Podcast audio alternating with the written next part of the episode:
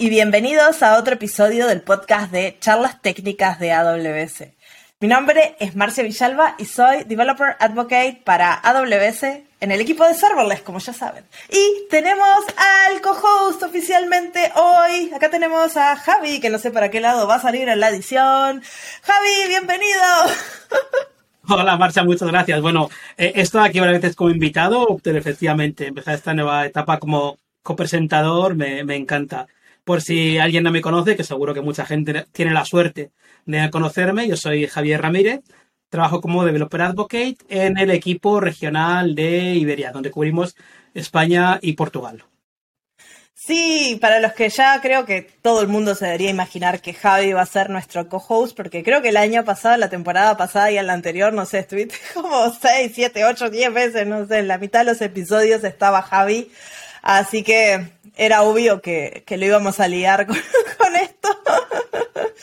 Y, bueno, así que tenemos a Javi acá que nos va a acompañar en vez de Isa. Ya sé que todos extrañamos a Isa y si la extrañan mucho todavía pueden pedirnos pegatinas. Para pedir pegatinas me mandan un correo a la dirección que aparece en la descripción del episodio. Muchos ya lo hicieron y ya las recibieron y ahí me mandan su dirección postal porque si me mandan un correo electrónico necesito saber a dónde físicamente mandárselas y yo les estoy mandando pegatinas con dibujitos de Isa. para que no la extrañen. Y, bueno, eso por un lado. Y lo otro importante, Javi, capaz nos puedes contar del summit que estás organizando. Sí, bueno, pues como seguramente eh, ya sepáis, tenemos un evento, el Summit AWS, eh, que este año, por fin, después de dos años en el que nos ha podido hacer, en Europa estamos volviendo al formato de Summit presencial y para quienes nos escuchen desde, desde España, específicamente, 4 y 5 de mayo, el Summit eh, va, bueno, está ya el registro abierto y va a suceder. En concreto, el día 5 de mayo es el día dedicado a, las personas más técnicas, el 4 es más para perfil de negocio. Y bueno, si escucháis desde Berlín o Londres o desde eh, Milán o desde eh, Estocolmo. Hay summits en muchísimos sitios de, Europa. También se va a hacer en junio una versión online del summit para que no se pueda desplazar en que online y también en la TAM en otras fechas todavía no está, no está abierto, pero sé que también va a haber Summit, no estoy seguro si formato físico o virtual, pero buscando por AWS Summit vais a encontrar toda la información. Y eso sí, si estáis en España, 4 o 5 de mayo, buscad el Summit de Madrid AWS. Eh, os habrá llegado seguramente un mail si a sus clientes. y si no, buscadlo, que el registro está abierto. Sí, y ahí vamos a estar los dos, vos vas a estar, yo voy a estar, así que nos pueden venir a saludar y seguramente Isa también esté, así que pueden venir a, a saludar. Lo más importante, va a haber miles de clientes de AWS de nuevo un espacio físico, porque que estemos nosotros es un poco rollo, porque al final hablamos un poco siempre de, de las mismas cosas, por mucho que, que, haya nuevas versiones, pero por fin vamos a poder hablar con otros clientes que nos cuenten qué están haciendo, dónde sufren, eh, qué les gusta, qué tendríamos que mejorar y sentir un poco, ¿no? Ese, sentir identificado con los casos de uso. Así que, que, la parte que a mí me gusta mucho, más escuchar a la gente de AWS, que seguro que hacen un trabajo fantástico, es sobre todo entender cómo se usa de verdad la plataforma. Así que este episodio, Javi, es de los tuyos. Eh, vamos a tener, bueno, tenemos un invitado que es un cliente que nos viene a contar una historia de batalla donde lo mandaron a la guerra con un espagueti, porque ni siquiera un tenedor. tenemos acá a Nicolás Castañeda, que es un ingeniero de datos, que nos va a venir a contar una historia de migración a AWS. Bienvenido, Nicolás.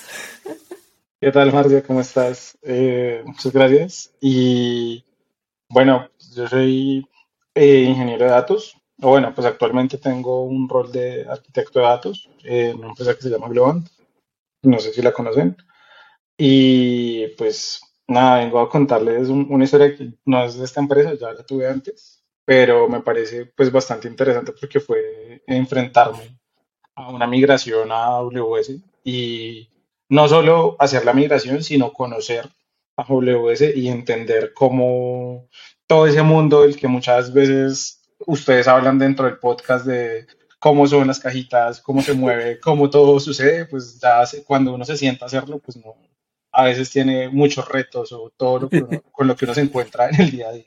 Sangre, sudor y lágrimas.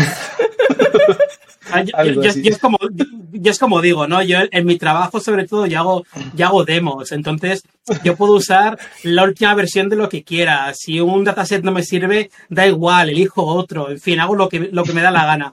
Pero claro, luego sois, sois vosotros, ¿no? Son ustedes los clientes que tenéis que hacer eso de verdad en un caso de uso con unas limitaciones en tiempos, en presupuesto, en, en fin, en un montón de, de cosas, eh, incluso legales muchas veces, y ahí es donde está realmente lo interesante.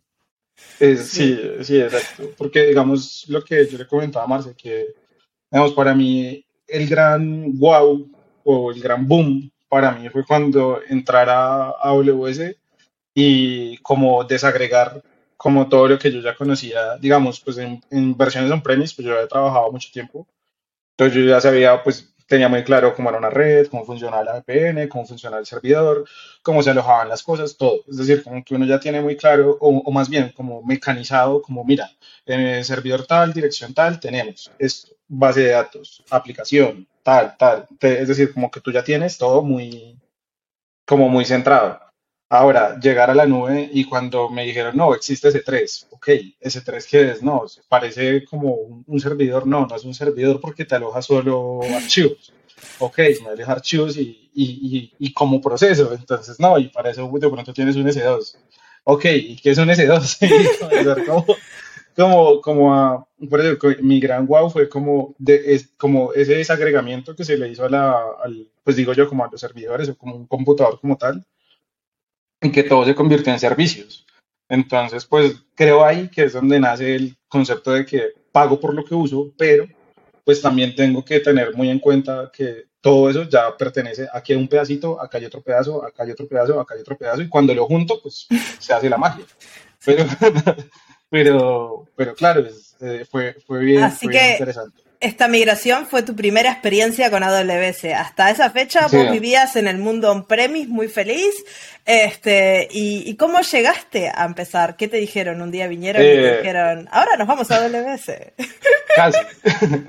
pues bueno, yo trabajo en una empresa que, que la casa matriz es en el Reino Unido. Entonces, pues bueno, yo vivo en Colombia.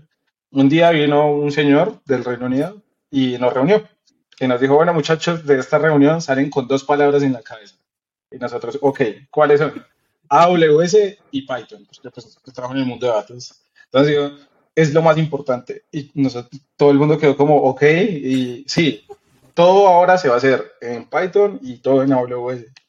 Ok, y eso quedó como una reunión ahí que te dicen, este va a ser el futuro. Ya. bienvenidos al futuro. Ya. Chao. Resulta que comencé a trabajar en varios proyectos que tenían que ver con algunas cosas de Python, porque yo venía del mundo de Java.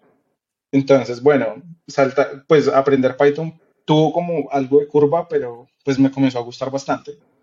Cuando ya llegó un día y nos dijeron, bueno, empezamos nuevo año fiscal, proyecto, eh, migración a AWS de toda esta data que está comprendida por años porque era una, es una empresa que se encarga de coleccionar o almacenar los datos financieros. Entonces tiene todo el tema de seguridad, ya se imaginarán lo que, lo que dice Javier. Es decir, tenemos problemas legales porque no puedes llevarte más de X información. No puedes usar más de X espacio porque eso es lo que está contratado. No puedes usar más de X cosa porque eso es lo que ya tenemos como el contrato que tiene la empresa con AWS. Entonces comienzan como tus limitantes. Como, bueno, quiero llegar a esto, pero tienes estos limitantes hasta ese momento lo que yo más conocía era la consola de, de S3 de AWS. O sea, me había mostrado que eso era como unas cajitas y allá yo te cargaba un archivo y tenía, y tenía el loguito de Upload y el de Download. Y eso era, y eso era hermoso. Bueno, y eso funciona súper bien para archivos que te pesen, no sé, eh, megas, ¿sí? 200 megas, 500 megas, 10 megas, ¿sí? Pero ¿qué pasaba? La información que coleccionábamos cada mes, o más bien, sí, como de cada mes, era más o menos 200 gigas. Wow, por archivo. por, digamos, sí, por, sí, por archivo. Wow. estaba fraccionado en zips, en varios, en varios CTZs, y era cargarlo así. Entonces era bueno, ya el botoncito de c ya no me funciona.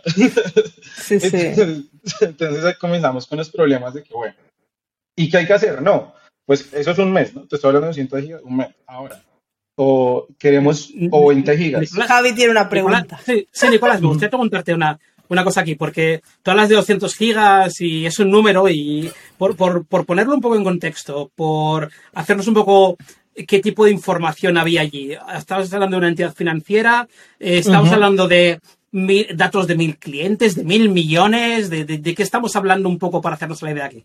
Listo, no, eh, básicamente eran más o menos 20 millones de clientes, pero eh, de esos 20 millones, pero tenías, se trabajaba por vectores. Entonces imagínate, como, sí, vectores, es decir, lineales, de, te puedo hablar de 200, 500 campos. Sí, 200, 200 puntos de información de cada, uno de los 20 millones de personas. Millones por cada mes. Y, y cada mes, y claro, y esto no, y esto te venía mal subirlo desde un botón en el browser por algún motivo, ¿no? Sí. Sí, con, con, esto, me, con esto me queda, me queda bastante más centrado, ¿no? ¿De qué estamos hablando? Claro, entonces comenzamos, resulta que un jefe mío, eh, bueno, el que era mi jefe, había trabajado o había hecho como una especie de experimento de trabajar con el SDK de AWS de S3. Y él había hecho como un proceso que era, creo que descarga o carga archivos y faltaba el otro. Es decir, él había hecho la descarga y faltaba la carga o al, revés. Entonces, claro, trabajar con el SDK, la verdad no me pareció tan sencillo. Y resulta que yo comencé a buscar, a indagar y encontré alguna, una librería que me pareció bastante interesante que trabajaba con Python, que se llama Botocore. Entonces me di cuenta que Botocore además tenía otra opción, AWS, que era el AWS CLI. Entonces me di cuenta que con el CLI pues era muchísimo más sencillo porque fue comenzar a entender que, oh, resulta que hay un servicio de... El CLI es la línea de comando para la gente que, no sabe lo que es, porque uno dice CLI, eh, pero ahora vos que lo descubriste sabes lo que es, pero... sí, entonces resulta que dije, oh, existen, sí, y pues se empareja súper fácil porque tú, le, tú pones como una llave en un archivo settings, eh, él autentica y hace la magia y tú puedes con un solo comando cargar y descargar archivos que es básicamente como un comando de, de Unix. De desde tu máquina. o pues desde el servidor que estábamos configurando. Entonces, wow, fue como, ok, aquí con una línea hago lo que en el SDK iba a ser en toda casi como una aplicación de Java. Entonces, y lo hice a través de, gracias a una librería Python. Entonces fue como más, como más poder que le daba al conocimiento en Python. Y bueno, dije, listo. Primer paso, ya sé cargar y descargar archivos.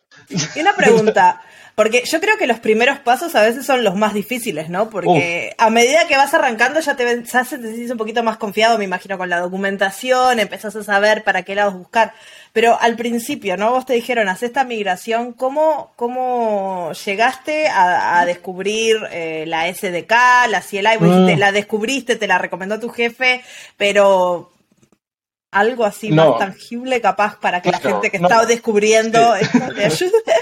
Claro, no, pues fue, no, la verdad fue eso, así como tú dices, sangre, sudor y lágrimas, eso no fue, no fue un día para otro, fue, pues primero ya teníamos lo que suponía que funcionaba, que era el SDK. Comenzamos a tratar de trabajar con él y no funcionó nada bien. Entonces dijimos, ok, no funciona. Comenzamos a trabajarle, a hacer cositas y no, tiene, tiene bastante trabajo. Y pues paralelo a eso, pues yo tenía otros proyectos, otros clientes con los que trabajaba. Entonces yo tenía otras entregas y hacer la migración. Pues resulta que, claro, comenzó como a colapsar todo en el momento que la, la migración no, no andaba y, tenía los proyectos andando al tiempo. Pues al final de cuentas fue comenzar a investigar, investigar. Y digamos, de los recursos más valiosos que yo creo que, que encontré fueron algo de la documentación de AWS, de la librería de Autocore. Me pareció, pues la verdad, ahí salía como los ejemplos súper claros de conecta esto, descarga esto, instala esto y funciona. Y funcionaba. Eso es importante. No, no, como esos tutoriales que uno clic, clic, no, no funciona. Entonces, no, funcionaba. Entonces yo, ok, vamos por buen camino. Bueno, Nicolás, por si acaso, por si alguien eh, no está tan familiarizado con eh, las APIs y los SDKs de AWS, comentar. Esto que comentas de, de Botocore o Botocore, según como lo quieras eh, pronunciar, es básicamente una librería open source, que es la que tiene todo el SDK cuando trabajas desde Python para interactuar con los servicios de AWS. Si trabajas en, en, Java, tienes un SDK diferente, que de hecho creo que es el que usasteis primero, que gustaba un poco menos, porque realmente para trabajar con datos Python puede ser marginalmente mejor que Java y además es más amable igual de utilizar eh, para integrar, pero también tenemos SDK para .NET, para Ruby, para, PHP, para Rust, para Go, Para, para, para Swift, para Kotlin desde hace poco, para, para Node, en fin, tenemos, seguro que se me olvida alguno, creo que en C también tenemos, tenemos eh, un montón de SDKs, ¿vale? Independientemente de, qué tipo de desarrolladora, desarrollador seas.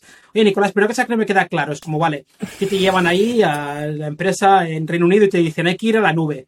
Pero realmente, ¿qué, problemas teníais con, lo anterior? ¿Por qué tomáis la decisión de decir, oye, no, que queremos ir a la nube? ¿No funcionaba ya lo que teníais? Mm, bueno, ahí es. Es no. Pues digamos, funcionaba así, pero teníamos muchas limitantes. Entonces, para hacerlo más fácil es, ¿cuáles eran como los retos a los que nos enfrentábamos como en el día a día? Pues resulta lo que les comentaba, llegaba la información, toda la información financiera y pues imagínate, pues de los 20 millones de clientes, de, bueno, teníamos todo ese montón de información, pero lo que, lo que te decía, eso comienza a llenarse. Y de ahí de esa información comenzábamos a crear features o criaturas para crear modelos, ¿sí? que al final de cuentas era pues el negocio de la empresa. Entonces, arranco con esa información a procesarla. La proceso. Después de procesarla, creo, creo de ahí features. De esos features, creo modelos. Pero, ¿qué es lo que sucede? Yo necesito, pues como empresa, necesitamos la información, es decir, la cruda, la información procesada, y no era solo eso, sino que, digamos, ya de ahí de las, de las features ya tenía, digamos, se tenían como un estándar con más o menos de unas 200 features. Pero resulta que eso no era, no, eso no es estático. Entonces, de pronto había algún cliente o, algún, o algo que se estaba probando nuevo. Entonces, yo necesitaba hacer como adiciones. Entonces, yo necesitaba, bueno, voy a tener 200, ahora voy a tener 250. Vamos a probar 50 nuevas, a ver qué sucede. Vamos a probar 10, vamos a probar 20. Comenzábamos a crear eso. Y pues, ¿qué comenzaba a pasar? Que cuando comenzábamos a, a, a agrandar la cantidad de columnas por esta cantidad de filas, pues se nos vuelve una, un monstruo que ya, bueno, ya guardamos mucha información, pero entonces, ¿qué es lo que sucede? Pues, en el mundo on-premise, pues yo guardo eso en un servidor. El servidor tiene un limitante y es el disco duro. Entonces, ese disco se me comienza a llenar. Y además, porque en ese mismo servidor comenzábamos a tener cosas de que, o bueno, no sé si pasa en muchas empresas, pero normalmente en las que yo he trabajado pasa que eh, tenemos un servidor donde ahí comenzamos a guardar muchas cosas. Y se comienza a guardar el trabajo del uno, el trabajo del otro, y comienzas a tenerlo, y, comienza, y comienzas a tener, no sé, así tengas 50 teras, así tengas una cosa exagerada, no te alcanza. Entonces, ¿qué, ¿qué comenzaba a pasar? Comenzaba, bueno, muchachos, hay que borrar algo. Y normalmente se sacrifica todo lo viejo. Entonces, toda la historia por allá de más de X años, no, borra eso, pum, se borra pero claro, perdíamos algo, algo ya algo de proceso, algo que ya, ya se había procesado y, perder ese información. Pues bueno, listo, tenemos el, el backup, que, que cuando la empresa es juiciosa, pues ¿qué se hace? O bueno, en las que yo, en las que yo trabajaba, pues se sacaba la, el backup en una cinta y eso quedaba por allá y eso quedaba por allá guardado en, con, con las 10.000 permisos que había que gestionar con la persona de lo que sea, que necesito recuperar el año, mes tal, año no sé cuál y hacer todo como un, todo un trámite para devolver esa información a un disco duro, montarla y usarla. Pero bueno, eso, entonces comenzábamos a tener muchos problemas. Por eso digo, no sé, pero en mi mundo on-premise fue muchas veces así. Pues era un problema que no, a nadie le gusta, la verdad. entonces. Vale. Claro, entonces por eso entiendo ahora mucho más que tu primera, el punto de entrar en la nube fuera ese 3, ¿no? Porque te da justo esa capacidad de guardar lo que te dé la gana durante el tiempo que te dé la gana para, para procesarlo cuando te haga falta, ¿no? Que eh, realmente ahí, sí. Exactamente. Entonces, claro, y comenzaba porque además de eso, pues digamos, se vuelven como problemas técnicos y además como de también que afectan a todos. Entonces, yo de para atrás no puedo tener información procesada porque ya no me queda espacio, pero esa información procesada me sería útil para crear de pronto algún modelo, alguna cosa nueva para vender. Entonces, ni puedo usarlo, ni puedo utilizarlo, entonces quedo como en un, como en un limbo de qué hago, porque si sacrifico esto, ya no puedo hacer lo otro, y entonces, bueno, Estaban haciendo modelos como de Machine Learning también al final. Eh, sí, no, lo que pasa es que, digamos, eh, la empresa le vende, se, le vende modelos pues, a las entidades financieras, aseguradoras, eh, bueno, para, para, para un montón de, de, industrias. Entonces, claro, tú, tú guardas mucha información, pero toda esa información que se guarda, pues esas fichas que se van creando, pues muchas veces tienen características especiales para cada negocio. Mm. Sí, porque para cada negocio pues es diferente lo que analiza. Entonces, digamos, hay unos que analizan, no sé, si la persona es mayor de 30 años o si la persona, no sé, tiene, tiene alguna, alguna característica diferente que la otra, pues no es lo mismo para un banco, que es un negocio tradicional, a de pronto, no sé, una aseguradora. ¿sí? que le interesa, que le interesan otras cosas o que le interesa de pronto a, cada sector le interesan cosas diferentes. Javi, esto, esto me recuerda un poco a la serie que hicimos el año pasado, ¿no? De que vos nos contabas todas estas cosas de, de machine learning y de las features y, y no sé qué, como que esto lo está trayendo a tierra a que realmente esta, esta es la forma que se hace todo lo que nos contaste. Sí, claro, al final, al final Nicolás recibía datos en crudo, pero realmente tú los tienes que, que preparar dependiendo el, tipo de entrenamiento y el tipo de modelo. Y además, como él decía, ¿no? Ahora tengo 200, oye, se le añado 50 más. ¿Funcionará mejor o peor? Pues no lo sé, vamos a probarlo y, y veamos, ¿no? Que es un poco... Y claro, entiendo que esto al estar en un entorno eh, físico con recursos limitados, al final es lo que tienes en on-premise, eh, es complicado, ¿no? Puedo hacer tantas pruebas y poder incluso lanzar en paralelo diferentes cosas. Entiendo que ahí tendríais también algún tipo de problema. Claro, entonces ya recibimos los datos, queremos hacer las features. Hacer las features requería procesar información. Eso lo hacíamos en algún otro servidor normalmente pero comenzamos a estrellarnos con ciertos limitantes importantes que hay como en el, en el mundo on-premise. Ejemplo, resulta que eh, el, el, servicio, sí, digámoslo así, servicio que procesaba la información, que molía la información uno por uno y generaba nuevas features persona por persona, pues resulta que ocupaba un, un servicio Spark. Entonces, comenzar a utilizar Spark tiene ciertas ventajas y limitantes porque resulta que Spark es, eh, creo que la palabra es multipropósito. Entonces, al ser multipropósito, pues él tiene como, pues unas ventajas, es que me va a servir para lo que yo quiera, pero para el uso y recurso de, las, de la máquina que, que me va a solicitar es el 100% de la máquina, entonces de la CPU. Entonces, comenzamos a estrellarnos con las realidades y es que, ejemplo, en el mundo on-premise, que siempre me pasó, resulta que siempre teníamos como un grupo de las personas de, infraestructura o no sé cómo les llaman en otros lados, que son las personas que dicen, mira, ningún servidor puede tener más un uso de CPU de más del 90, 85, 80%, etc. Y si me utilizas más de eso, quiere decir que tú estás haciendo un proceso que está mal. Pero resulta que al usar Spark no está mal, porque Spark necesita eso. ¿sí? Es decir, por definición él va a ejecutar, va, a procesarte eso. ¿Por qué? Porque él trata de utilizar en paralelo eh, los, los cores y pues además de utilizarlos en paralelo, pues va, a ocuparlos todos. Entonces, ¿qué hago? Y si los trabajo en single core o si los trabajo en multicore, mejor dicho, eso tiene un montón de, de, de capacidades que, que hago.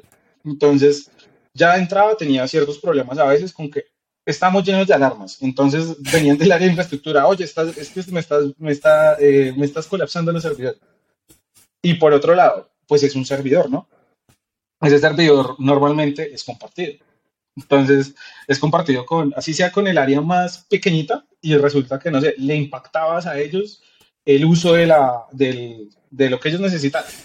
Entonces comenzamos, ok, ok, ¿qué hago? Porque yo necesito procesar y pues lo que ya, ya no necesito probar 200, ahora 250. Quiere decir que si mi proceso antes se demoraba 3 horas, ahora se va a demorar de pronto 4. Y resulta que la persona entró a la hora 3 y quería usar el servidor.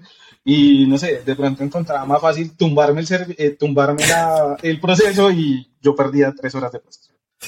No, no, y, si fuera y, si, y si fuera solo eso, solo, ¿eh?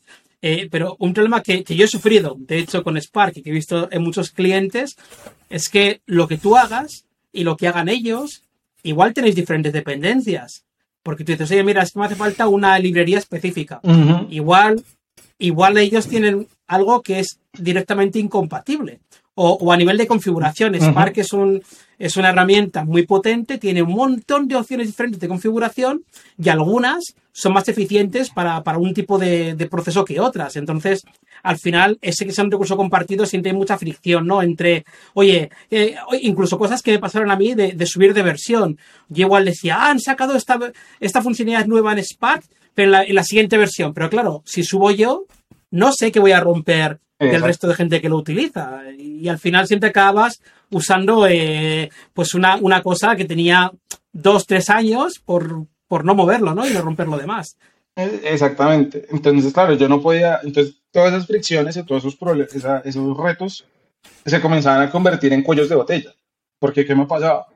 Yo decía, bueno, no sé, para entregar, por ejemplo, yo estaba en el área de, de, de ingeniería de datos y de plataformas y teníamos aparte el área de data scientist y el área de modelos. Entonces, ellos me pedían como, oye, necesito, no sé, el procesamiento de ta, ta, ta, con estas características, con todo este, y eh, de tal fecha a tal fecha. Sí, eso me implicaba que como era, digamos, de un año, dos años, año y medio, seis meses, lo que fuera, pues eso impacta en el tiempo que se va a demorar procesando. Ese tiempo que demoraba procesando, pues si alguien, si llegaba a ocurrir cualquier mal escenario, pues yo me demoraba más tiempo. Al final de cuentas, eso era lo que impactaba. Yo me demoraba, ya no me demoraba un día, sino me demoraba dos, o si no me demoraba antes dos días, ahora son cuatro, cosas así. Entonces, y eso que, y eso después cuando se lo pasaba al de modelos o de data scientist, pues ya comenzaban ellos a demorarse también más haciendo el análisis y los modelos que querían sacar. Entonces, si ellos, y si ellos pedían, no sé, una semana, y yo ya me demoraba cuatro días, pues ya tenían solo tres para una entrega. Entonces, todo el, todo el equipo comenzaba a tener como esos pain points donde, bueno, pero es que es culpa del uno, es culpa del otro. Todo, sí, como yo le pedí tal cosa, porque no? Sí, todo eso comienza a pasar. Entonces comenzamos a descubrir que, pues, con, A- con AWS, cargar la información, pues, uno, ya la tenemos cargada. Desde ya no nos preocupamos porque si tengo, pues, el reto fue llevar siete años, ¿sí? Y revisar que estuvieran los siete años. Entonces, listo, tengo siete años ya cargados de información, historia, que me sirve para procesar. Ahora, procesar, cuando come- come- comenzamos a hacer todo el, tepo- el tema de procesamiento, claro, com- ¿qué me comenzó a pasar? Yo comencé a cargar, gracias a las librerías, rapidísimo la información a AWS. Y una de las, de, la, de lo otro era, bueno, vamos a cargar los siete años procesados desde, desde abajo, desde, desde on-premise, que era lo que conocíamos. Resulta que comenzamos a procesar, pero comenzó a pasarnos esto. Si ya, si ya con un mes, con X tiempo me demoraba, ahora con siete años comencé a demorarme pues, muchísimo más. Entonces yo dije, bueno, aquí ya tenemos, comenzamos a tener problemas. Pero resulta que fue cuando ya eh, encontramos que había una opción que ofrece también AWS, que se llaman los S2. Entonces, y los S2, pues era mucho más, era mucho más sencillo. Los porque- S2 son las máquinas virtuales en, total. en AWS. Ajá. Entonces, yo en la máquina virtual, en cada máquina, eh, entonces resulta que hablamos con un equipo, que eran los de DevOps, y les dijimos, venga, necesitamos, pues, si se puede, algunos S2, porque encontramos, yo encontré que existían los S2 y yo, bueno, quisiera tener S2, a ver si es posible, porque claro, pues, venía el mundo on-premise, entonces yo decía, ven, pues, si un servidor es un montón de problemas, ahora imagínate donde les pido uno en la nube, quién sabe qué problemas va a tener. Entonces, entonces, cuando me dijeron, no, sí, lo que necesitas, ¿cómo lo necesitas? Y yo le dije, no, pues necesito más o menos tanto. Y, un, y pues la verdad fue como muy, no, pues no manera de chiste, sino que me dijeron, ¿y cuántos necesitas? Y, yo le- y pues yo no entendía ni siquiera así, como que cuántos necesitas. Yo, no, pues ojalá 10. Magia. Al otro día, estos son tus claves, estos son el acceso a SSH, toma tus 10 servidores. Y yo, ok. ¿Solo para mí? Exactamente. Entonces, claro, como y yo y los puedo usar cuando yo quiera, sí, sí, cuando tú quieras, y yo, de verdad. Y sí, ¿En como que fue como wow. como wow, y yo no, de verdad, sí, sí, sí. Entonces, claro, eh, modificamos, nos tocó modificar el código que ya teníamos para la versión on-premise eh, para que funcionara en la versión de cloud. Entonces, pues eso, ahí, ahí nos demoramos bastante, pero fue, digamos, lo que, lo que decía, lo que decía Javi, fue básicamente que en ese momento AWS solo trabajaba con la versión de Spark 2.4 y nosotros Mm. estábamos trabajando por gusto con la versión 2.7. Entonces fue como, hasta que encontramos como después de una semana larga de no dormir, la- el, el problema, bajamos la versión y funcionó. Replicamos eso en todos los servidores, la misma carpetita, todo el mismo formato y comenzamos a procesar. Entonces, pues ya te imaginarás la diferencia de tener un servidor que era compartido, que a veces podíamos usar y a veces no, cuan- a tener 10 procesando simultáneos.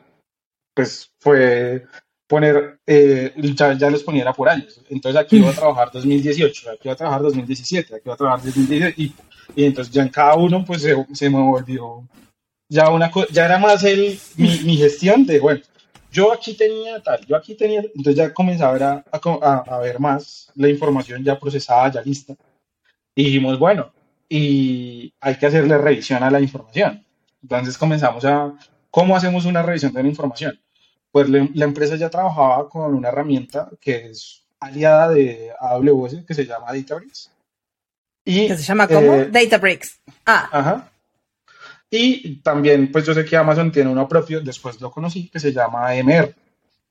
Entonces, pues, no, en ese momento no lo conocía, pero sabíamos del otro. capaz podés contar un poquito qué, qué hace esas herramientas, porque creo que nunca, nunca hablamos ni de MR ni de Databricks.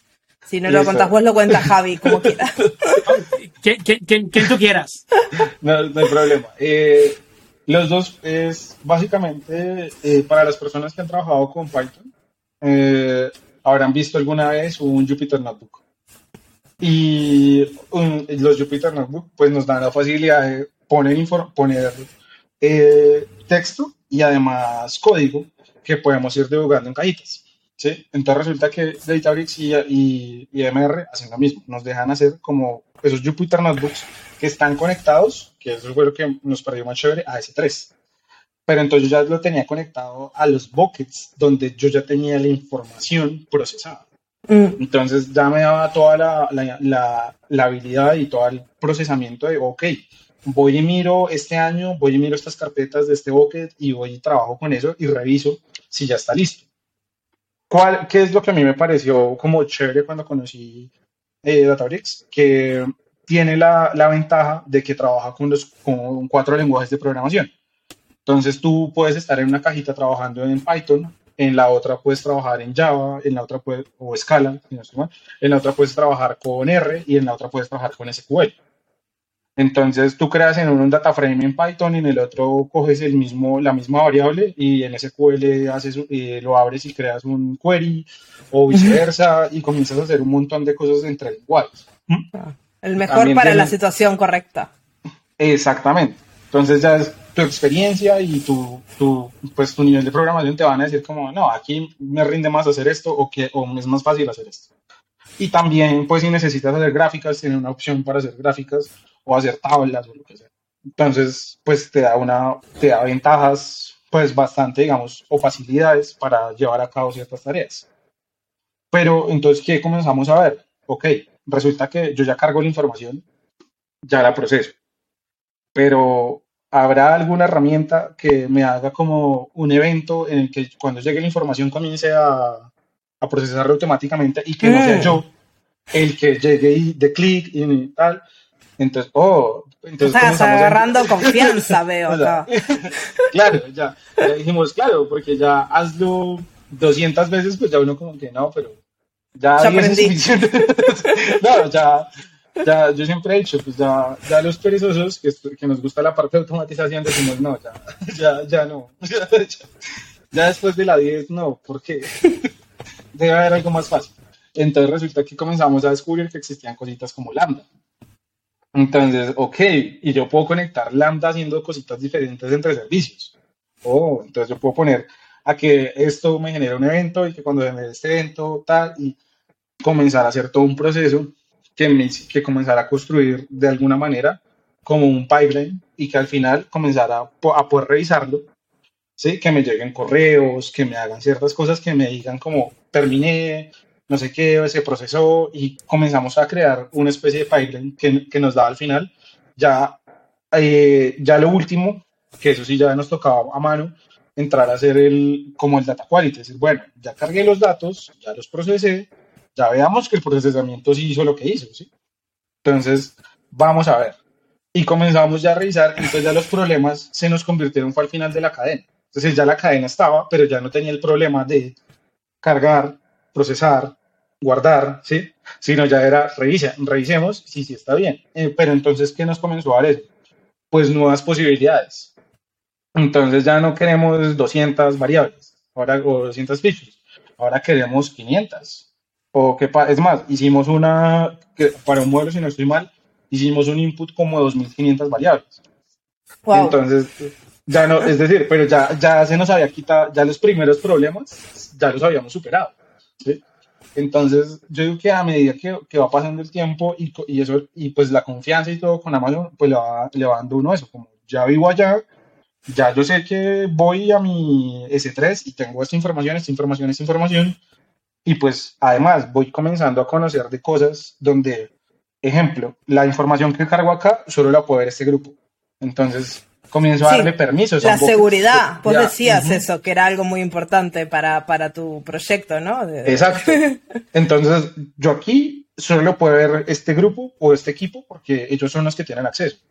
Y de aquí para allá se lo, le muestro esta otra información que solo le interesa a este equipo y solo pueden verlo porque yo sé, yo cogí y le di permisos en un bucket. Entonces, ok, voy aprendiendo más de cómo funciona permisos, grupos, usuarios en AWS. Y pues me va dando también más, más, más herramientas. Entonces, lo que, digamos, lo que estábamos viendo ya al final fue como encontramos pues varias herramientas que juntas pues nos daban muchas cosas chéveres, pero además era que cada una nos daba posibilidades de personalización, de decir, bueno, yo quiero solo este pedacito para estos y este otro pedacito para aquellos, y me da, me da mucha, una, me abre como una ventana de posibilidades donde yo ya puedo decir, vea, estas personas ven esta información y pueden trabajar con esto. Y esas personas son encantadas con esa información porque la tienen disponible inmediata, ¿sí?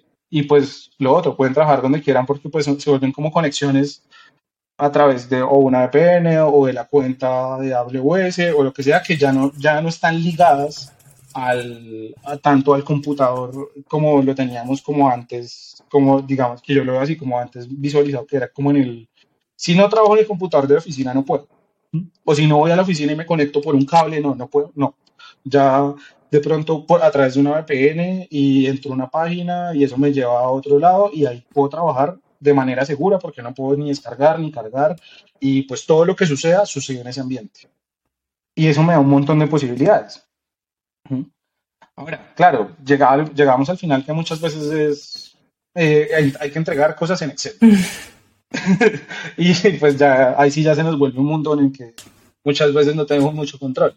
Pero ya disminuimos muchos riesgos antes de llegar a eso. Que antes, pues no, es decir, no tenía el cómo y pues habían muchos problemas. Entonces creo yo que a, a raíz de empezar con AWS, pues ir desagregando todos esos pedazos de, de, problemas y además irlos pensando como, ok, yo ya conozco un problema y yo ya vivo, como tengo mi realidad en el mundo on-premise, digamos de lo que les decía de procesar. Entonces yo ya, digo, yo ya vivo en mi mundo on-premise que yo sé que me voy a demorar tantas horas haciendo esto, tantas horas haciendo lo Es mm. decir, como que ya tú te mentalizas. Tienes que reaprender. cuánto exactamente. Exactamente. Pero si yo ya digo, bueno, pero yo ya me lo puedo llevar esto. Yo, si esto funciona casi, pues debería funcionar igual en AWS. ¿Por qué no lo hago? Y comenzar a decir, ok, lo hago mejor en AWS.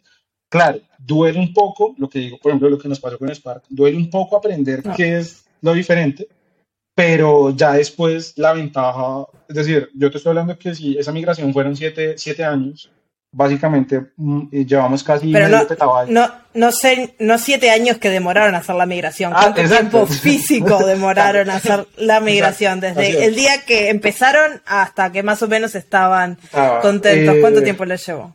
Yo creo que aprendiendo, haciendo todo, eso fue como más o menos que comenzamos a llevar información en serio y haciendo como todo el proceso, como más o menos desde mediados de mayo, creería yo, como hasta agosto.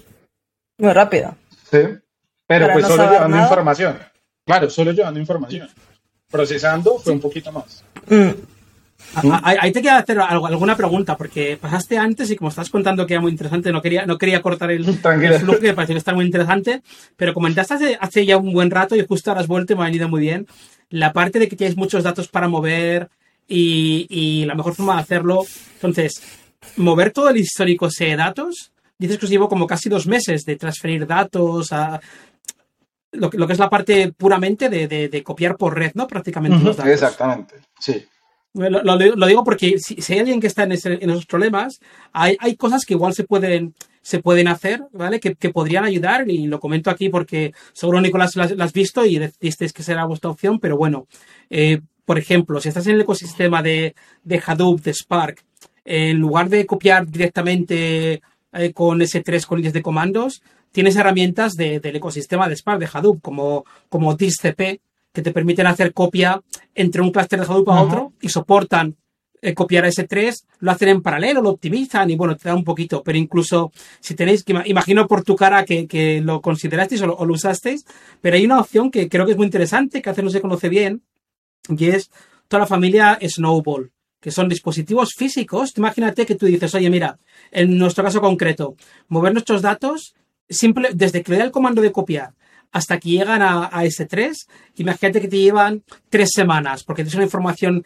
enorme y tenéis un ancho de red determinado y no podéis usar el ancho de red de toda la empresa porque el resto de la empresa pues se va a molestar contigo porque no puede utilizar para otras cosas la red y al final pues os dejan un canal dedicado y bueno, tardáis tres semanas en mover pues yo que sé, terabytes, incluso petabytes de información, ¿vale? Porque al final, eh, cuando tienes muchos datos, no, puedes transferir eventualmente más rápido de, un tercio la velocidad de la luz, ¿no? Por mucho que tengas una red muy rápida.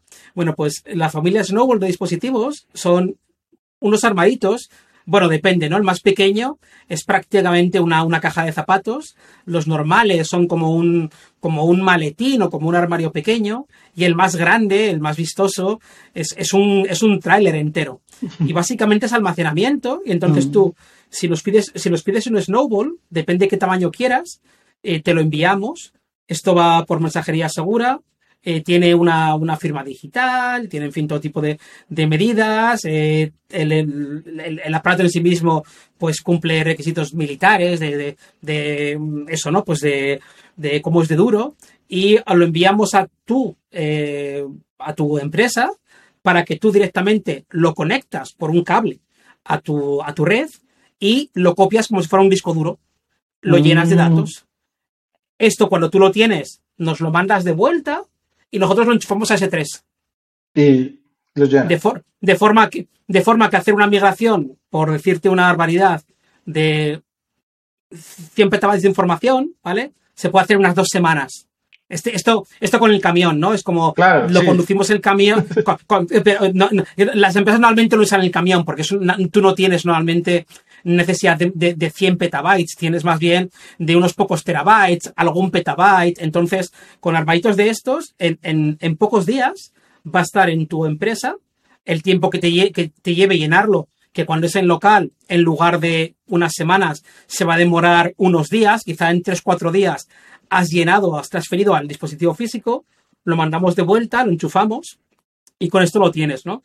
Lo utilizan gente tanto como, como vuestro caso, para migraciones de datos muy grandes, como eh, gente que trabaja en entornos muy desconectados, ¿no? Eh, un caso que me resultó curioso, pues en una erupción que hubo en un volcán en Hawái, se enviaron estos dispositivos para que pudieran sacar datos muy rápido antes de que la lava eh, pasara por encima del laboratorio donde estaban los servidores físicos, ¿no? Entonces, eh, y se usa eso, se usa en, en, barcos que están en alta mar y no tienen buena comunicación, recogen muchos datos de investigación científica y luego los quieren mandar cuando, cuando vuelven a tierra, en fin, que se puede utilizar para diferentes cosas, ¿no? Y por eso te comentaba que igual para, para migraciones grandes hay mucha gente que cuando conoce la familia, la familia está eh, eh, Snowball de, dispositivos y, y le puede venir, le podía venir bien. No, que no, no lo conocía, pero súper interesante. no, y lo que te sí, el tiempo, el tiempo, lo que pasa es que se vuelve, se vuelve no, lo que tú dices, no es que yo no quiera, sino que se vuelve un problema ya desde cómo gestiono mi tiempo, en el sentido de que voy a mandar n, n teras o n peta o n gigas, y yo cómo hago si normalmente, pues digamos lo que yo te decía, voy a cargué, hay que revisar si lo que cargué está bien. Pero si yo lo cargo directamente, lo enchufo en un cable, pues estoy seguro que lo cargó. Es decir, ahí cuando dice 100%, es 100%. ¿sí? y, una, cosa que, que, imagino que te resultó curiosa, pero ¿en qué momento tú te das cuenta, cuando estás en la nube, de que realmente el almacenamiento y el proceso están separados? Porque claro, tú cuando, cuando estás en, en tu clúster de Spark, para poder procesar tus datos, tienes que copiarlos al clúster de Spark. Si está en el backup, los tienes que traer de vuelta, copiarlos, en fin, este tipo de cosas. Cuando estás en S3, tú no tienes que copiar nada. Tú desde C2 o desde MR, desde Databricks, desde donde quieras, tú accedes a todos los datos. En el momento que te das cuenta, se te ocurren nuevas formas de trabajar. ¿Cómo, cómo, cómo fue eso? ¿Cómo fue para, vosotros? Eh, pues para ahí fue como, pues primero la, la velocidad. Porque para, para, una idea, nosotros teníamos ese mismo Spark y eso mismo funcionando, ese mismo Jupyter que te digo que aparece en Databricks, lo teníamos montado en un servidor en, en local. Cuando queríamos hacer algo parecido, créanme que muchas veces nos pasaba el error de el, el overflow y chao, es decir, no, no, no, podía cargar la data. ¿Sí? ¿Por qué? Porque pues el mismo recurso no, no da para, no sé, cargar cuando, cuando era más de 20, X gigas y él necesitaba un espacio y además los cores se, pues, se fritaba ahí. Chao. Es decir, nos decía y el error o se quedaba cargando y nunca acababa y, listo, ¿sí? Entonces, cuando, cuando comenzamos a verlo en, en, el otro que le dábamos clics, de pronto se demoraba, pero terminaba. Entonces ya era como, ok, ya acaba. es decir, al otro lado que era un, un tiempo eterno, literal, Acá al menos podría ser una hora o al menos, hay muchas veces Databricks creo que es el que te dice cuánto tiempo se va a demorar ejecutando algo. Entonces, o te dice, lleva tanto tiempo. Entonces tú dices, bueno, lleva 20 minutos, lleva una hora, lleva, pero ¿cuál, es la ventaja? ¿O qué nos pasaba? Que muchas veces ese servidor on-premise eran 10 personas de un equipo que necesitaban el mismo servidor. Entonces, cada uno haciendo de pronto la misma consulta, pues era un problema durísimo y pues era cada uno analizando de pronto cosas diferentes para clientes diferentes, pero usando la misma información. Mientras que cuando estábamos en el otro, pues ya era, cada uno tiene su usuario, tiene su, un clúster donde pues ya podíamos hacer o hacer N clusters y decirle, mire, ustedes usan este clúster, ustedes usan este otro, ustedes usan este otro y van a la misma fuente de información y no nos importa. Entonces comenzamos a, como a distribuir el problema y nos dio ventajas enormes para también el tema de análisis y de tiempos. Entonces ese, ese tema de tiempos y fue, fue, se volvió vital porque entonces ya comenzamos a competir y a, y dar pues otras cosas que antes no se podían. ¿sí? Digamos, ya pronto eh, se vivía mucho de que no, vamos a procesar tal cosa, no, nos toca en la noche porque a, esa hora no trabaja nadie. Entonces se ponían a hacer cosas y entonces la persona tenía que quedarse de pronto, lo ponía a ejecutar a 7, 8 de la noche, en la, eh, se conectaba o desde o lo dejaba en la oficina y llegaba el otro día a las 7, 8 de la mañana, ah, falló a la medianoche y pues quién se dio cuenta. ¿Sí? incluso imagino, imagino que también incluso a nivel de presupuesto, ¿no? Que de repente, antes cuando era un clúster compartido, es como, bueno, tenemos un clúster y, nadie sabe muy bien quién realmente está usando recursos. Aquí, si cada uno puede tener el suyo, te queda muy claro, ¿sabes? Que dónde está, dónde está el gasto y dónde está el consumo. Sí, exacto. Sí, y eso se vuelve, bueno, eso sí ya es para la gente que maneja la plata, que no sé cómo sea, pero ya saben como, bueno, este, este grupito utilizó este clúster que este mes eh, gastó o, o, se facturó en Databricks o en, en Amazon, facturó X dinero. Entonces ya es más fácil cobrarle a cada, a cada proyecto y pues sacar como costos muy reales sobre el, sobre el uso. Que antes lo que tú dices era, bueno, esto es para todos. Muchachos, cuídenlo. si alguien lo daña, que nos avise. ¿Sí? Y, si las, y las soluciones, pues muchas veces que eran, el que era como administrador, o que yo era, que estábamos como en esos roles, pues ese administrador, pues la solución cuál era, no, nunca termina. Hmm pues, eliminar el proceso empezar porque pues no hay mucho que hacer. Una pregunta, Nicolás, porque vos hablas un montón de, todos los problemas que te daban premis, pero me imagino que también hubo algún desafío cuando migraron a la nube, ¿no? ¿Hay alguno así que, te venga a la, a la cabeza de, decir... No, hay, hay, uno que me parece a mí como el más difícil y es la gente. Nunca es un problema tecnológico. ¿Por qué? Porque, claro, acostumbrar todas las personas a que, no sé, mira, ahora tienes que entrar a esto, ahora tienes que hacer este pasito más, que va a ser súper rápido, lo que sea, pero tienes que ahora hacer un doble factor de autenticación, que esta clave nunca la olvides, que por favor está, este, no sé, como por ejemplo con Databricks, yo hice eh, un, pues como un mini servicio que se conectaba, pero uno tenía que darle una piqui y tenía que ir para que nos retornara datos más fácil y todo eso, pero pues ¿qué pasaba? Eh, creamos tokens que duraban 90 días, entonces la gente a los 90 días se les olvidaba que había que, que, eh, resolicitar el token, bueno, todas esas cosas, pues eso normalmente, es decir, esa curva de aprendizaje, aunque sea rápida, pienso yo que se vuelve una pared cuando la gente no quiere cambiar, ¿sí? Y eso es muy difícil de superar. Y pues lo otro, yo creo que cosas difíciles, eh, entender, pienso yo como el que ya no tienes las cosas en un solo sitio. Es decir, es como ya, entonces, no sé, proceso en Databricks, pero quiero un archivo. Entonces, por seguridad, muchas veces se tenía que, tú no podías darle descargar desde Databricks, sino que lo mandabas a un servicio que lo dejaba en S3 y te lo mandaba a tu usuario o te lo dejaba en un servidor aparte donde tenía como todas las cosas de seguridad para que solo entraran X o Y personas y que tuviera un formato. Bueno, todo eso se hizo. Entonces enseñarle a la persona, ok, ya tú le das clic acá a descargar, pero el descargar no está en esta página, el descargar está por allá en otro lado porque cumplimos con todo lo que nos piden. Pasa que capaz antes también confiaban mucho en la seguridad on-premise. Como mm. está acá, no va a pasar nada.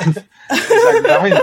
Sí, la verdad sí, sí era mucho eso. Como eh, por ejemplo, creo yo que, lo, y que era como la, seguridad clásica, ¿no? Como eh, para que no suceda nada, bloqueamos los puertos de todos los computadores.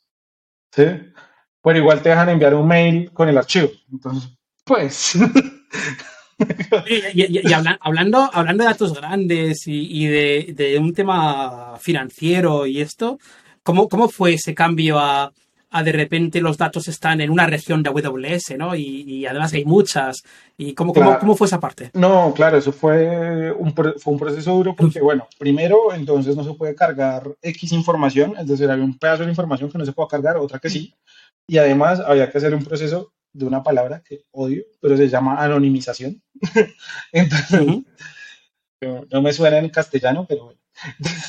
anonimizar los datos era... Eh, que, no sé, tú tienes tu número de documento que es el 12345, pero está mal que la gente vea que es el 12345, entonces hay que pasarlo a 5, 8, 20, J, A, Q, lo que sea.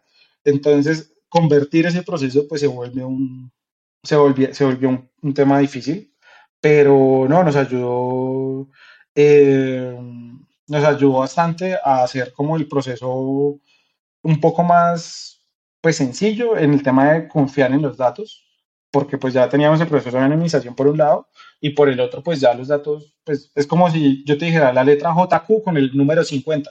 ¿Qué te dice eso? Nada. Sí, sí.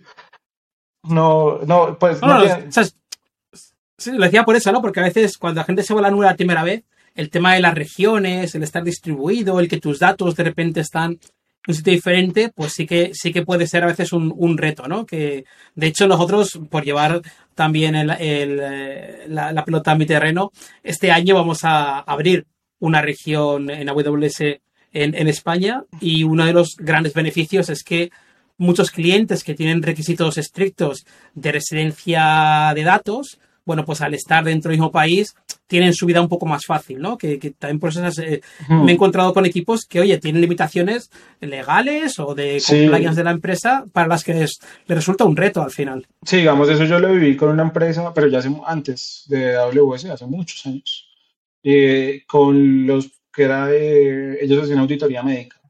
Entonces, ahí sí, eh, la ley si tú vas a tener información digital, te pide que los servidores estén en el país y no puedes sacarlos. Entonces, digamos, ahí sí, digamos, hay, hay cierta, por eso creo que depende más de las industrias y pues también creo yo que la, para, para ciertas industrias es más sencillo o importante tener la información o tener los clusters de AWS y los, pues, los data centers en el mismo país. Para el tema de los tiempos... incluso para, entonces, incluso para la vuestra, que son servicios financieros, esto nunca fue un problema, ¿no? Lo digo porque a veces se magnifica. En realidad, en una gran mm. mayoría de casos no hay un problema. Las empresas a veces quieren tenerlo por, por lo que sea localmente, por, pues por, incluso a veces por folclore, otras veces porque hay un requisito, otras veces por cualquier motivo. Pero en vuestro caso, servicios financieros, ningún pues, problema, ¿no? El pues beneficio de la nube es, más que, sí tienen como ciertos requisitos, pero son, se pueden adaptar. Es decir, tú puedes hacer cosas para adaptarlos. no, no es que, es decir, no es un no rotundo, sino bueno, pero ¿qué te vas a llevar? ¿Qué información vas a tener? ¿Cómo la vas a tener? Es decir, eso, esa anonimización que es como una inscripción, ¿cómo la vas a hacer? Es decir, todo eso pues hay que cumplir. Y ya uno, listo, mira, ya la cumplí, puedo tenerlo acá, pero no, pues digamos alguna vez, y yo no sé si sea cierto, pero alguna vez yo escuché que algo así como que en Amazon eh, se hacen parches para, de seguridad como, como miles de veces por hora, una cosa así. Entonces, yo decía, entonces es como, bueno, ¿quién va a ser más seguro? ¿Amazon o, o, mi mundo on-premise con un grupito de seguridad que, que la verdad lo... Bueno, eh, claro, ahí está la clave, ¿no? Sí, sí ahí está la clave, no porque, no porque la gente que tienes en tu equipo no sea mejor, que seguramente muchos lo sean. Eso es un tema de escala. Nosotros al final, pues tenemos equipos, eh, con nuestro negocio es la infraestructura, pues tenemos equipos enormes que están allí y además tenemos un montón de clientes que también están con el ojo muy puesto, ¿no? Y al final, pues lo que hacemos para uno ayuda a todos. Y un equipo pequeño, pues es un, es un problema de escala, no es un tema ni de conocimiento. Al final, no puedes llegar a más. Sí, sí. Sí, tú no puedes atacar los mismos problemas con cinco personas que con dos mil. Entonces, pues vas, por eso digo, es con un grupo pequeño, con un grupito que sea muy focalizado, pues vas a tener ciertas cosas muy claras, pero vas a tener un montón de problemas que se, se desconocen. ¿sí? Entonces, por eso digo, viene a ser como, bueno, ¿qué es más seguro, qué es menos seguro? Pues depende mucho. Oye, Nicolás, y, todo esto que has contado me, nos suena muy bien, ¿no? Ha, habido, hubo, hubo fricción, porque obviamente tuviste que también, tuviste que hacer las cosas, tienes el sistema, a veces contentos. Imagínate con lo que sabes a día de hoy, siete años después, eh, la plataforma ha evolucionado, vosotros habéis evolucionado. ¿Cómo hubieras afrontado la migración? Eh, ¿Igual que la primera vez o, tienes alguna cosa decir, no, mira, esto lo hubiera hecho distinto sabiendo lo que sé ahora? Uy, no, un montón de cosas diferentes. es decir, iniciando, porque claro, yo ahí desconocía algo, muchas cosas con respecto a software, arquitectura, además. Y pues hoy con eso digo, no, pues hubiera sido más fácil de pronto hacer un stream de datos diferente, eh, utilizar otros servicios. Eh, por ejemplo, para todo el análisis eh, creo que fue el año pasado, en el, o el antepasado, es que no sé si fue en el 2020, en el 2021, con lo que lanzaron lo nuevo de Data Wrangler, que, que tú comentaste en, en algún, en, en, algún programa del podcast que yo recuerdo. Es decir, que esos son un montón de herramientas que, es decir, ni para qué me hubiera molestado en hacer un montón de pasos y ya tengo una herramienta que le conecto el servicio y me entrega. ¿sí? Es decir, ya con lo que hay hoy, digo, no, pues hay un montón de formas mucho más sencillas que de pronto, claro, hay que hacer trabajo. Lo que decimos de que, bueno, voy a hacer una conexión, voy a hacer esto, sí, eso quizás sí, pero otros pedazos donde ya no tengo la necesidad. Entonces, no, claro, digamos, ya después, por ejemplo, yo conocí MR después de conocer Databricks.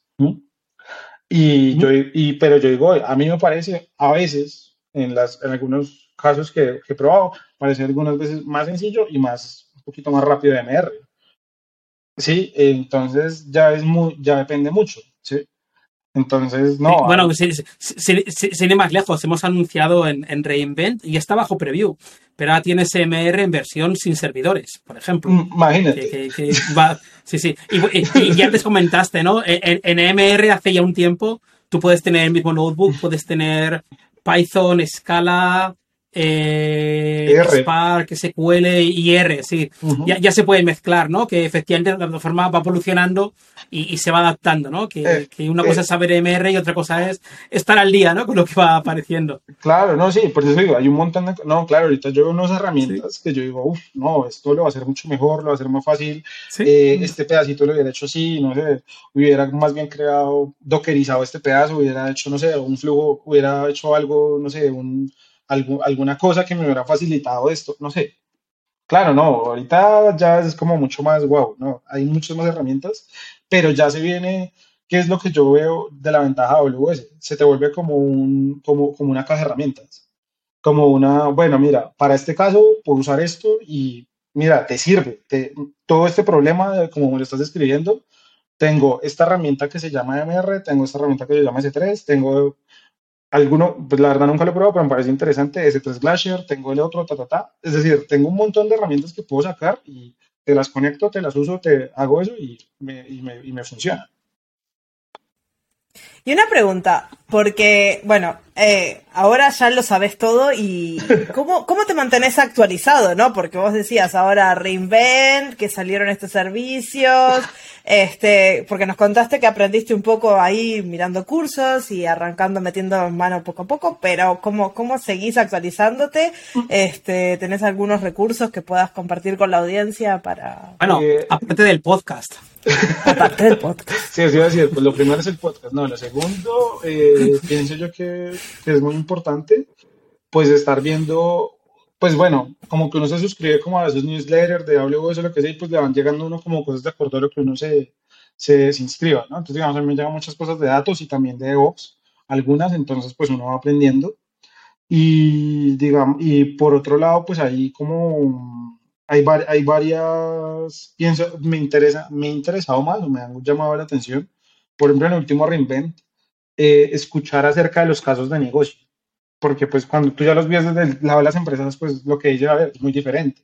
Entonces, digamos, lo que hablaba, eh, digamos, yo vi una, un caso que era de, de AWS con Western Union que en todo lo que han colaborado, como han hecho, entonces digamos también ver esos casos donde AWS hace, es como la mano o quien, quien los ayuda a hacer su transformación digital, pero hay empresas que están ahí metidas y esas empresas pues normalmente dan algún tipo de información acerca de qué están usando. Entonces, como vos pues en esta sesión que nos estás contando a toda la audiencia tu experiencia y sí, porque sí, exacto, yo porque yo he visto muchas, he visto empresas que utilizan ciertos servicios, lo que sea, y me parece súper interesante porque ahí es donde tú te das cuenta como que y, y, me parece a mí que a todos nos ha pasado, a todos los que hemos trabajado con alguna cosa nos ha pasado, y es que tus problemas no son únicos. Es decir, tus tú crees que de pronto el problema tuyo es muy difícil, que esto es, pero tu problema no es, no es solo para ti. Muchos de pronto tienen el mismo problema y pues de y como yo siempre digo, siempre, había, siempre habrá alguien más inteligente que yo, entonces alguien más inteligente ya lo pudo resolver. y acá voy a meter otro, otro así porotito diciéndole a la audiencia que si tienen historias como la de Nicolás, nos pueden escribir a la, dirección de correo y nos dice, mira, tengo terrible historia este, de cómo empecé, cómo migré, cómo hice, no importa lo que sea nos ponemos en contacto y pueden aparecer en el podcast, porque para nosotros qué mejor que tener los clientes contándonos las historias, como, como decía Nicolás, es de las mejores formas de aprender y estamos totalmente de acuerdo, así que no duden en escribirnos. No, y que se... escribiste y, acá estás. Ajá, sí, no, y que se vuelve algo que, que, que yo creo que, pues, no sé, pienso yo, la misma comunidad, como cuando, no sé, Stack Overflow se alimenta de los comentarios de todos, pues así nos pasa a todos en todas las comunidades. Todos aprendemos de todos, o como, como lo digo, pues siempre habrá, no, pues ya está resuelto, ven y lo miro, ah, sí, entonces hay un montón de cosas que yo creo que sí. Claro, AWS crecerá, estoy seguro, van a ser servicios cada vez un poco más sencillos, porque de lo que yo creo que se vendrá futuro, no sé si me equivoqué, pero tendrá que ser algo low code o no code para el mundo de datos. Pero, pero eh, eh, me imagino yo que los servicios cada vez están haciéndose o con más machine learning o más sencillos o con algún menos requisito y pues van a hacer que los problemas pues se vuelvan un poco más simples para todos. Entonces, esperemos. sí, no, pues. Al menos Machine Learning y serverless es la tendencia que vimos en Reinvent en, los últimos años, ¿no? Eh. Agregándole Machine Learning a todo, haciendo todo sin que tengas que que eh, pensar cuánta capacidad necesitas y bueno, no sabemos qué, vendrá en, en, el futuro.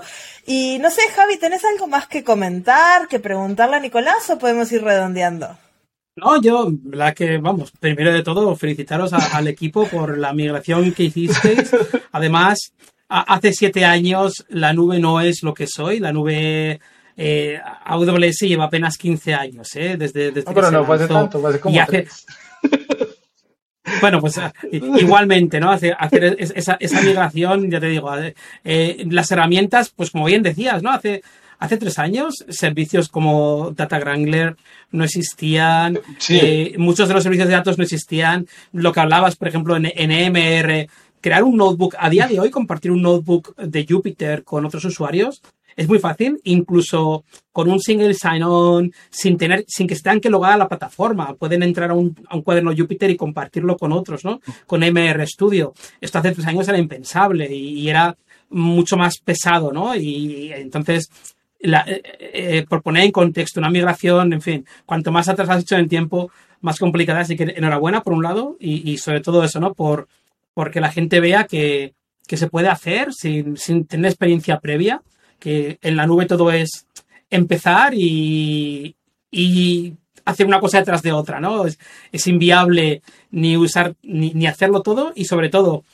una cosa que me ha gustado mucho es como has comentado la migración desde servicios fundamentales. S3 y S2 fueron de los primeros servicios, en el primer año de vida de Amazon, hace 15 años, son los servicios que se lanzaron. Y luego encima hay un montón de cosas, pero ya las vas descubriendo. No hace falta el primer día que a veces parece que jugamos a los Pokémon, ¿no? Y queremos capturar todos los servicios. Mira, no hace falta. Tú vas usando lo que te hace falta y conforme vas descubriendo, el propio caso de uso, la propia comunidad, te va ayudando a descubrir otras cosas. Y, me gustó mucho ver cómo, eso no es solo lo que comentemos, sino que realmente pasa, ¿no? Así que nada, solo agradecerte el tiempo que nos has dedicado.